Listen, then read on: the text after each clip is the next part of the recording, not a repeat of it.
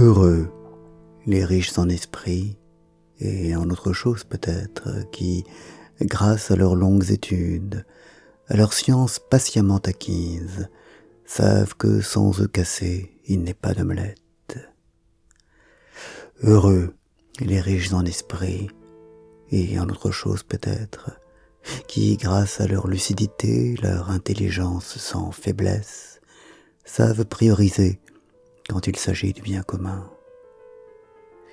Heureux les riches en esprit, et en autre chose peut-être, qui, dépassant les apparences, savent que l'artifice n'est pas ce qu'on en dit, de l'acier, du ciment, du béton, du bitume, mais un abri, un plus pour les fleurs et les bêtes, un refuge à mollusques, une ombre pour les troupeaux, quelque chose de mieux, une nature plus belle.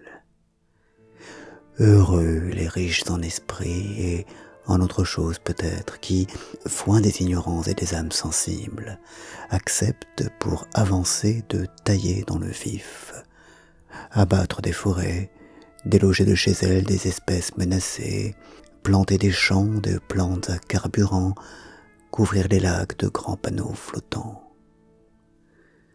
Heureux les riches en esprit et en autre chose peut-être, qui, dans leur bienveillance, militent pour qu'ils soient dérogés à ces réglementations tatillonnes qui protègent la faune et la flore, mais freinent le progrès des énergies nouvelles.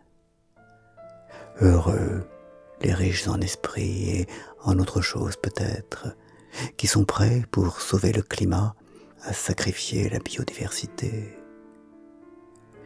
Heureux les riches en esprit et en autre chose peut-être.